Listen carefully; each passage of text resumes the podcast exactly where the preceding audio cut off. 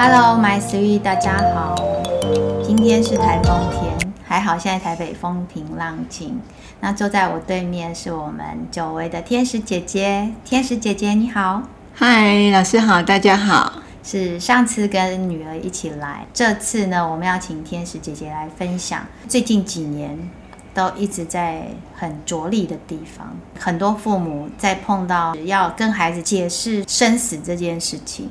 嗯，我们来回想，就是我们小时候有没有过那种至亲，哦，你很爱的亲人，哦，因为我们小时候没有养过宠物，所以小时候我面临的是我的爷爷，哦，他离世的经验。那时候其实不太懂发生什么事情，对，所以就感觉那一段是有一些不知道发生什么。可能悲伤也没有真的走完，所以我觉得后来在面临一些亲人离开的时候，我不太能够坦然的面对。对，那今天请天使姐姐来聊，是因为前几年，好有一个陪伴小孙子。嗯，二零一一年年，对，嗯，我们养了十几年的狗狗豆豆。然后他是我儿子，对，就是记名在他名下啦。其实我们是，他是小狗，我就抱回来我们家养。后来他结婚就也带出去了。那他结婚之后，后来自己有了 baby 嘛，所以这只狗狗就我们家的豆豆就陪着这个小孙子出生到他呃前年过世，那时候孙子已经。三岁，嗯嗯，对，所以在他生病，包括他呃快要离世那段时间，嗯、就是大概小孙子知道他生病，病很重，嗯、但是后来他离开了的时候，其实孩子是不知道发生什么事情，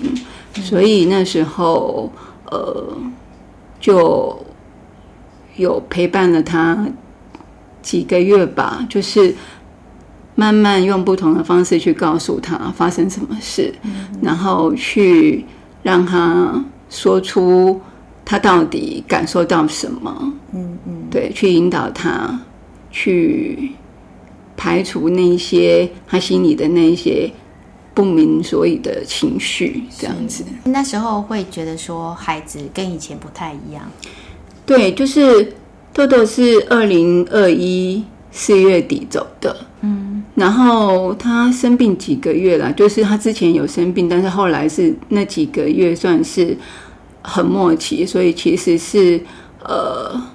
进出医院蛮频繁的，嗯，而且到后来后来其实是整个是没有办法行走，嗯嗯，然后呃。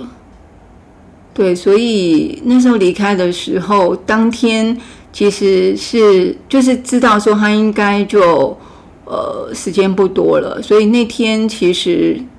是外婆带他去上课。嗯，但后来豆豆是那天早上十点多走的，嗯，那外婆又把他带回来，因为我们那天就是要带着豆豆就去宠物墓园。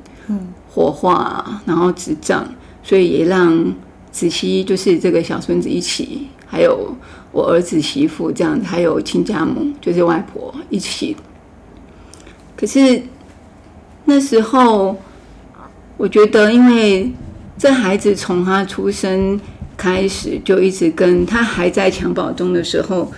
豆豆就一直都陪着他，是，然后所以他已经把豆豆当成是。家人的一部分的这样，所以那时候当，尤其是当执葬的那时候啦，就是呃，其实他完全都不知道发生什么事情，嗯、然后就是只知道说，哎、欸，豆豆躺在那个一个担架上，然后进了一个房间，嗯，就离开了墓园。那回来之后就。隔一两天吧，反正就是，或者是当天，其实我有点不太记得那么清。就是送完了豆豆回来之后，那嗯，儿子媳妇其实是还有情绪，但主要是孙子，他就开始当天晚上他就不睡觉，会哭闹，嗯嗯，然后呃会问爸爸说豆豆去哪了？这样，嗯嗯，那其实，在那之前，他们其实已经有开始不不只是对孩子，他们两夫妻其实也在给自己做准备了，因为毕竟是陪伴我们十多年的。呃，虽然他是毛小孩，但是也是我们的亲人，所以他那时候其实有买了一本绘本叫《彩虹桥》，让孩子知道说，呃，我们陪伴在我们身边的毛小孩，他总有一天还是会离开我们的身边。但其实那个绘本对孩子来说，他只知道说，哦，有有一只狗狗，绘本里面的狗狗，然后陪着它的。主人，然后最后它老了，所以他离开了，他去一个彩虹桥的地方，他没有办法再跟他们一起生活。那对他来说，其实是一个很模棱两可，很呃，对，尤其对一个三岁的小孩子来讲，对。那所以之后儿子就向我求援了，就就是，哎，子熙他会吵会闹，然后他会要豆豆，然后他不晓得怎么去告诉他，豆到。豆豆到底是怎么了？去彩虹桥，那彩虹桥又是什么？嗯，他为什么要去？对，那他为什么要去？为什么他现在不跟我们一起吃饭了？这样子，因为其实这个孩子那时候，其实他们吃饭的时候，他他其实是会把他当成家人。那他守在餐桌旁边的时候，他是会把他的食物就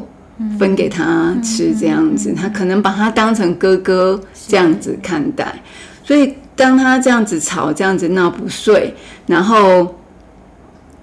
包括他，其实那时候他上呃托儿所嘛，那他也也不去上课，那有一些退化性的行为，比如说他也闹着不想洗澡，然后他可能就会突然的爆哭，然后怎么哄都哄不停。那因为其实这几年我其实因为自己本身呃。有学过跟生生死相关的一些临终关怀跟悲伤的陪伴这样子，所以那时候呃那段时间我就陪着孩子怎么去度过他这一段时间，我就跟儿子讲说，呃，把照片就是其实现在的人都是照在手机里面嘛，那我就跟他讲说。你可能需要做一些具体化的东西，嗯嗯、然后这本相本才是真正属于子熙他自己跟豆豆的绘本，而不是你买来的那样子的绘本。所以，呃，当我去他们家的时候，是我陪着他在手机插到电脑的那个。相簿里面去，把子熙从一开始出生还在呃那个竹床的那个栏那个婴儿床里面，然后豆豆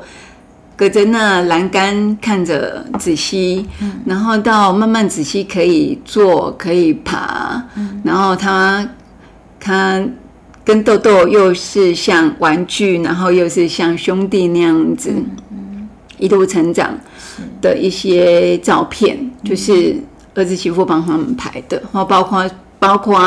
那时候，其中我印象很深刻的有一张，就是我的儿子就是一手抱着子熙，然后一手就是摸着趴在地上的豆豆，就是说他同时有两个儿子这样子。我记得那时候他那那张照片是有传到脸书上去的，这张我也有选进去，所以就是呃，我选了。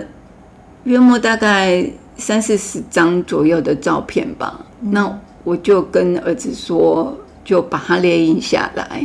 然后我带着儿子去买。其实现在的人几乎是不用相本的，对，我就带着他去买相本，然后把这些生活片段，从开始仔细还是婴儿，然后会走会爬，然后。会讲话，然后怎么跟豆豆怎么日常怎么生活，到后来豆豆开始生病的时候，其实他生病的样子、看医生的样子，都有留下记录嘛。然后到最后送他去宠物墓园、火化、执葬这些等等，就是一路陪伴这些时间的照片，我都有挑出来。所以。当挑好之后，我是按着时间序这样子一张一张陪着孙子，然后一张说：“你看这个是子熙啊，这是不是子熙在那个？这个是谁？这个小娃娃是谁啊？子熙好，而在子熙旁边外面在看你的，这是谁呀、啊？好，豆豆，然后一张一张这样子，我像画绘讲绘本，只是这绘本变成是呃，就是故事，他与豆豆的故事。”不是一张张就是别人画的，嗯、然后嗯，跟他毫无相干的一个主角，嗯、然后这些都是他经历过的过程，嗯、他陪伴着他在呃娃娃床里面，陪伴着他在那个呃学做吃饭的那个小餐椅上面，好，然后他在他在爬，他怎么捏他鼻子，怎么抓掐他的耳朵，好，嗯，但。豆豆几乎不太会去，是他就把他当对，他就把他当成像像是弟弟一样这样子，嗯、对，然后到后来慢慢再告诉他啊，后来是不是豆豆年纪大啦，他生病啦，好，他在看医生啊，然后其实豆豆快离开之前，其实他嘴巴会慢慢会有渗血啦，鼻子会有一些渗血，其实就就是他一些内在器官已经都。败坏了啦，嗯、那这些呃血其实就是会从口鼻会渗出这样子，嗯、其实是有铺宠物垫的，包括这些。当然没有，我们没有铺，没有造很血腥，就是只是要让，只是有留下一些他那时候生病的一些影像。嗯、那这个我部分我取的不多，就只是取一张代表，让他知道说。让他知道那时候他确实在病重了。那但是你们也都在旁边陪着他，我们大家都一起在旁边陪他。那他就是到了他不想，他不愿意，不是他不愿意陪我们，是因为他身体已经没有办法陪我们了。那那个彩虹桥到底在哪儿？就是我们陪着他去。火化纸张的那棵树，我就把它那个遥不可及的那个彩虹桥变成了那棵纸张的树，上面还有就是豆豆的照片这样子，然后让他很清楚，然后就跟他讲说，豆豆其实很想陪我们，只是他不能了。对，我当时听到这一段，觉得很感动。我刚刚在听你讲，我就是想到说，我带孩子离开的时候，其实我也是会把他们照片变成一个。影片，对，就是一张一张，这就是我们走过的回。回顾会在最后一天播放，然后完了之后就让他们带回去。还是在看那个回顾的时候，都是死了很开心，因为都是开心的画面。然后，然后后来就会掉泪。那其实我觉得那就是一个仪式，陪着孩子在走过这一段历程。刚刚提到说，为什么孩子不能从绘本上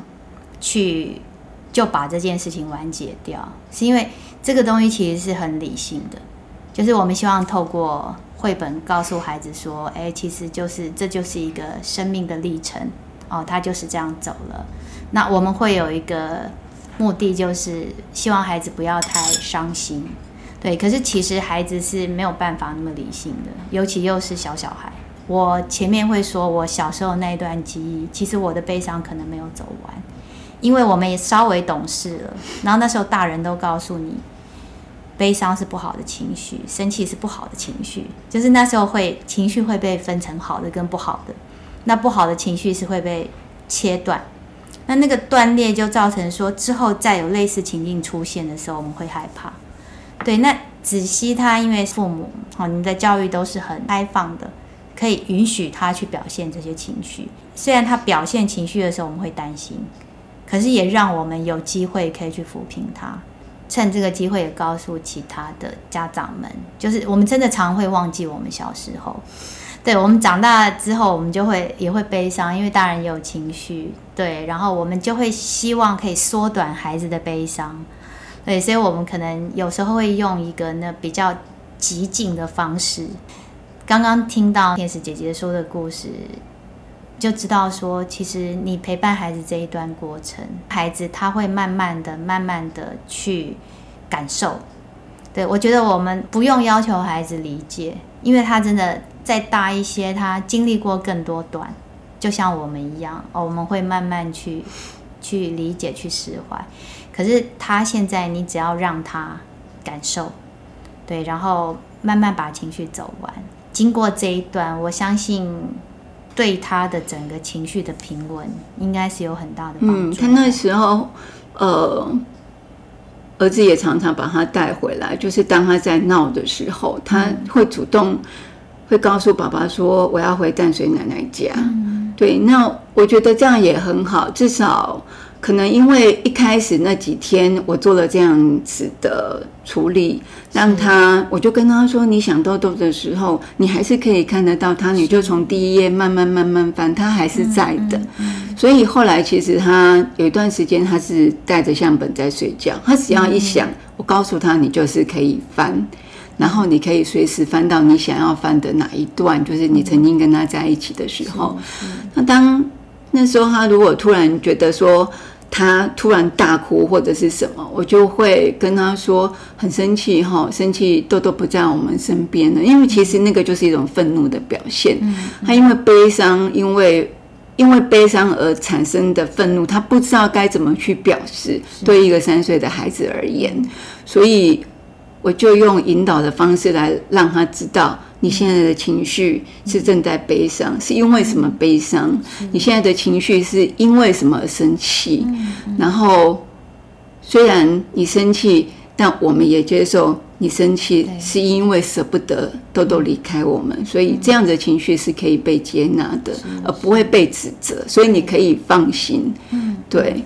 所以当一次一次这样子的陪伴的时候，他慢慢慢慢就可以恢复正常，他不会再这么。吵着不去上课啊，哈，然后可能突然又爆哭，可能就是哭闹不休一整天，他爸妈都没办法上班这样子，就是慢慢，这都是需要时间。但是我觉得不但需要时间，其实他更需要方法跟技巧。是第一个就是先接纳他的情绪嘛，对。对对，孩子的情绪被接纳之后，他就比较放心，他不会再去生出其他的干扰的情绪，嗯，因为。当孩子的情绪被被拒绝、被阻止的时候，其实会有新的情绪产生，然后就会纠缠在一起，他自己也搞不清楚，搞不清楚，对，或者甚至就是因为你你这一个情绪没有被接纳，然后他也会有个私人逻辑，就是哦，这是不好的情绪，所以我之后不能出现。可是我们从小就读过大禹治水，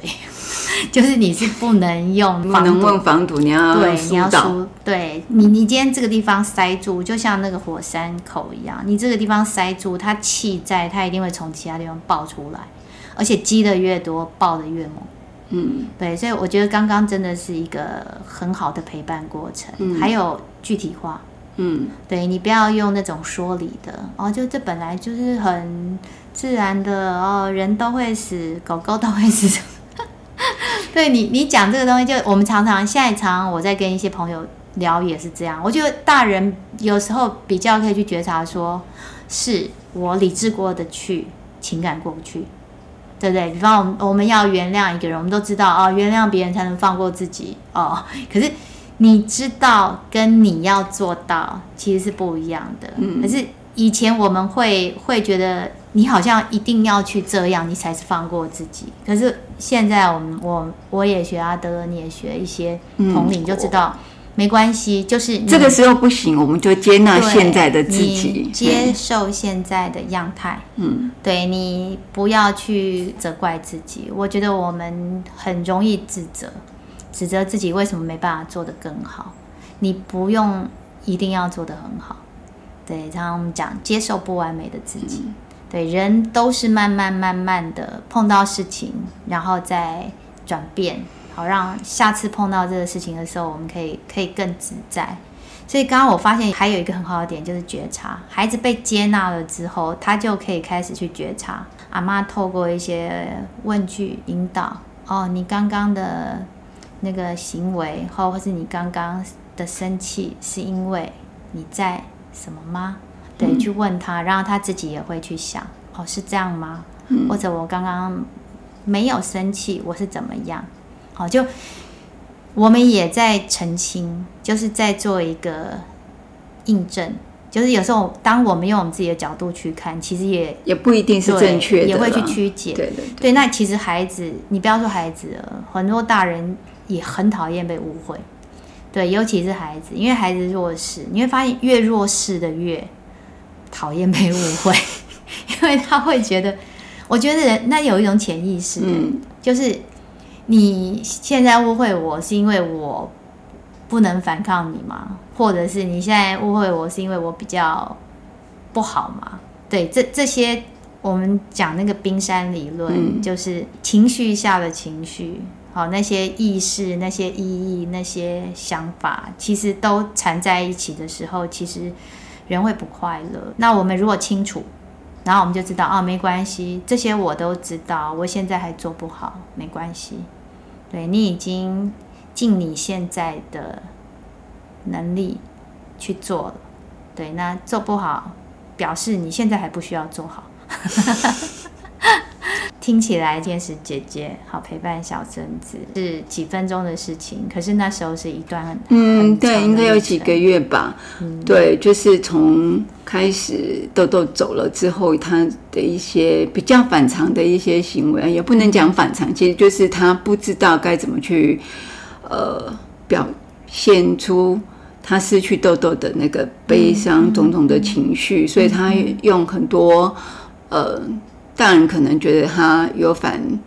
常态的一些行为，所以这个时候其实我也同时告诉他的父母，也就是我的儿子跟媳妇，他们就是他那样子都是正常的。是是。对，那之后呃慢慢比较 OK 了之后，呃我就请我的儿子。其实也在疗愈他自己，因为其实他跟豆豆感情也是非常非常深，嗯，然后他也在悲伤中。我觉得他那时候其实很辛苦，他必须去照顾他那个呃三岁的儿子，就是因为他也第一次碰到，呃，算是亲人离世嘛。嗯，对于这个小孩子而言，那可是身为这个家里的男主人。因为他同时必须还要照顾孩子的情绪，照顾太太的情绪。因为豆豆他们结婚，豆豆也跟他们相处了好几年，嗯，跟他们一起生活嘛，所以其实呃，不只是他自己很悲伤，其实呃，媳妇也很悲伤，然后小孙子也很悲伤。嗯，我觉得他那时候其实也有一些分身乏术，就是他要照顾另外他。呃，他的妻儿，所以其实他自己这个部分也可能没有办法好好的照顾到自己。那我自己其实因为呃也承受过那种就是至亲离世，但是我因为呃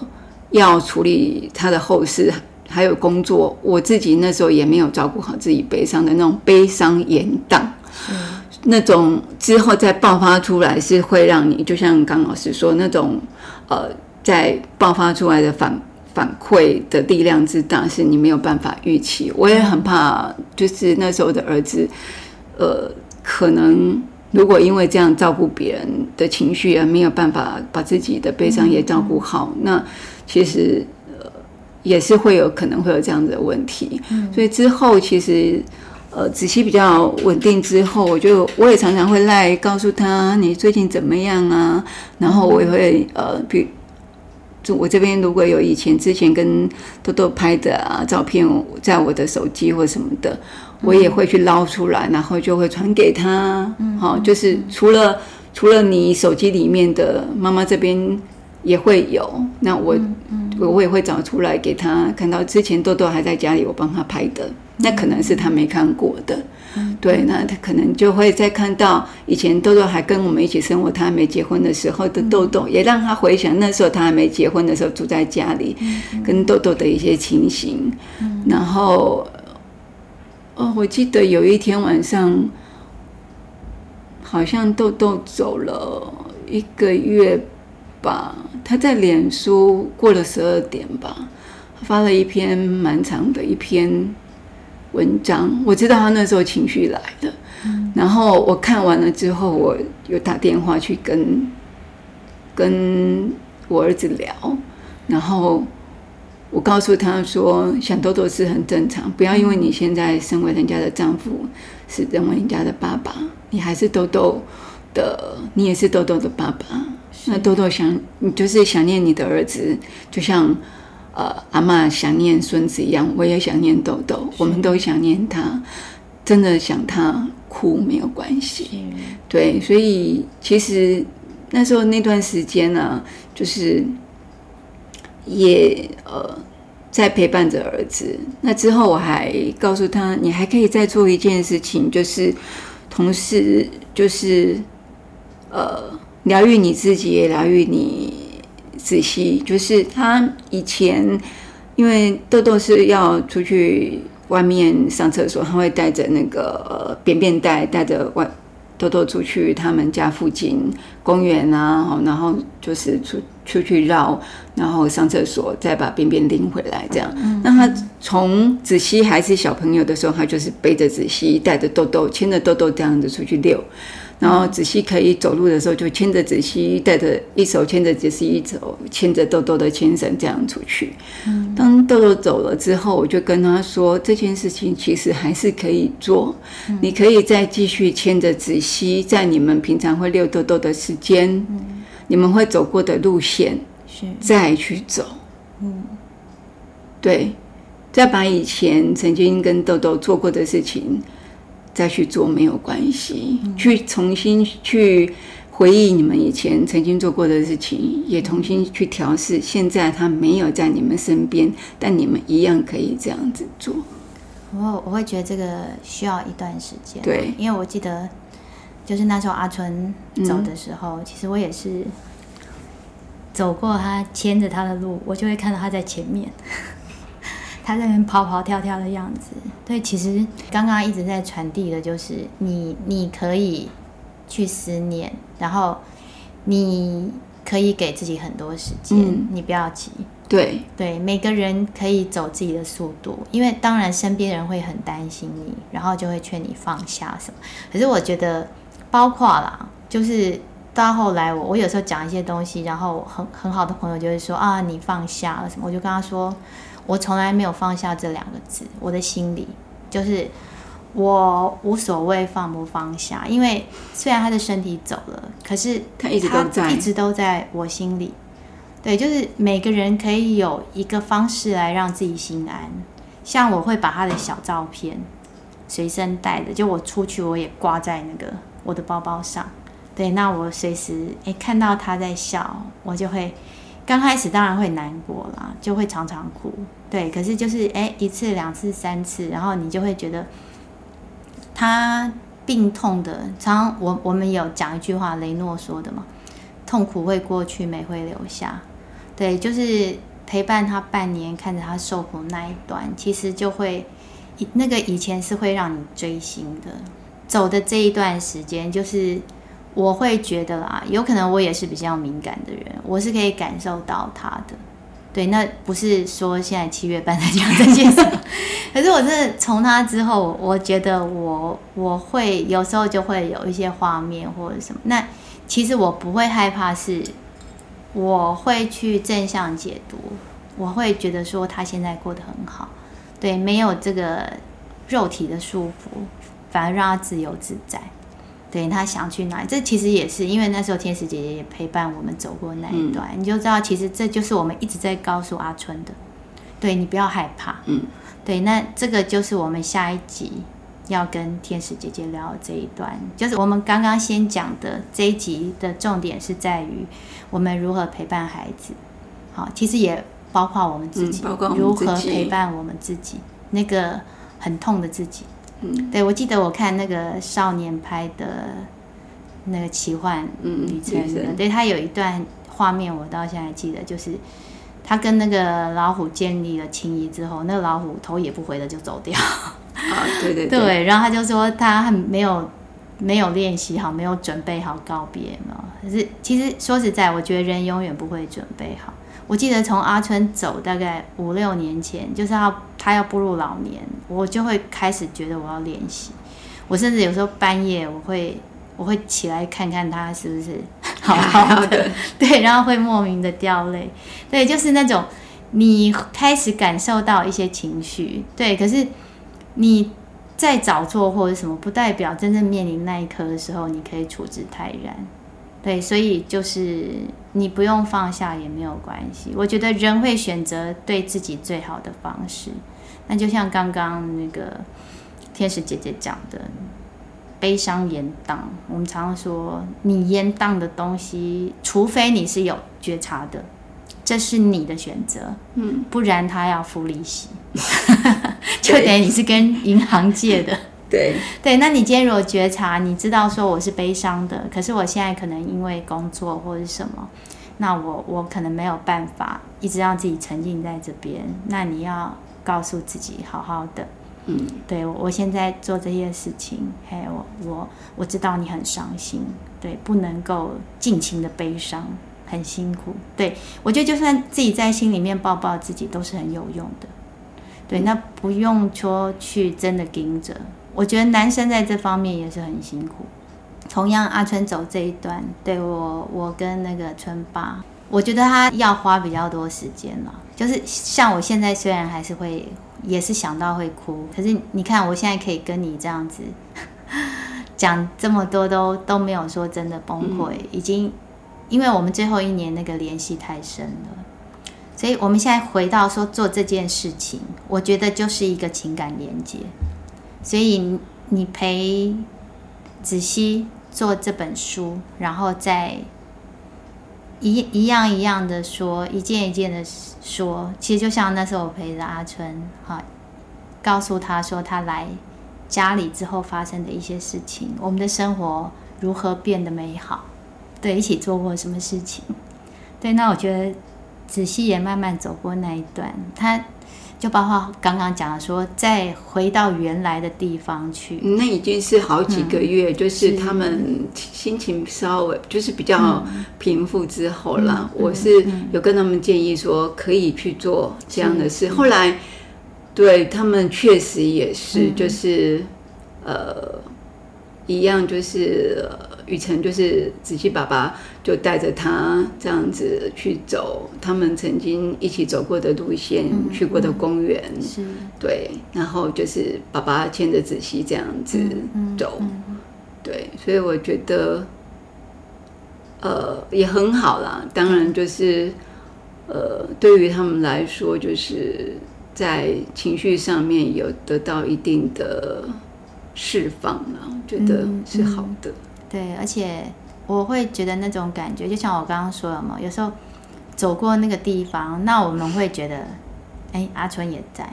其实就是虽然我们看不到他，对，可是哎，感觉他也在旁边这样。我记得网络有一张图，就是我看到我就会觉得很感动，就是小女孩在哭，然后旁边是一只狗，对，在那边安慰她。对，就是 老师还是一样崩溃。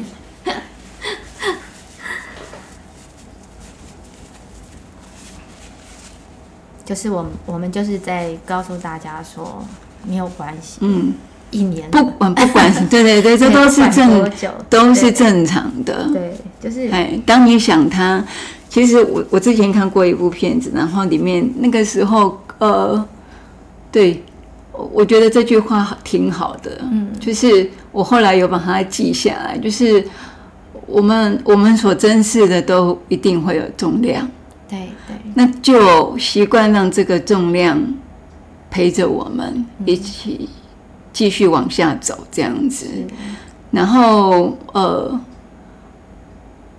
它里面也也其实就是他有个好朋友，他的呃非常好的一个朋友，就是年纪轻轻就离癌过世。然后后来他在认识一个新的朋友的时候，就。其实她本来很忌讳，就是她不想再去谈她那个闺蜜离世的事情。嗯，但是她那个新朋友就告诉她说：“觉得如果是我，我希望你讲我。嗯，当你一直讲我的时候，你在回忆我的时候，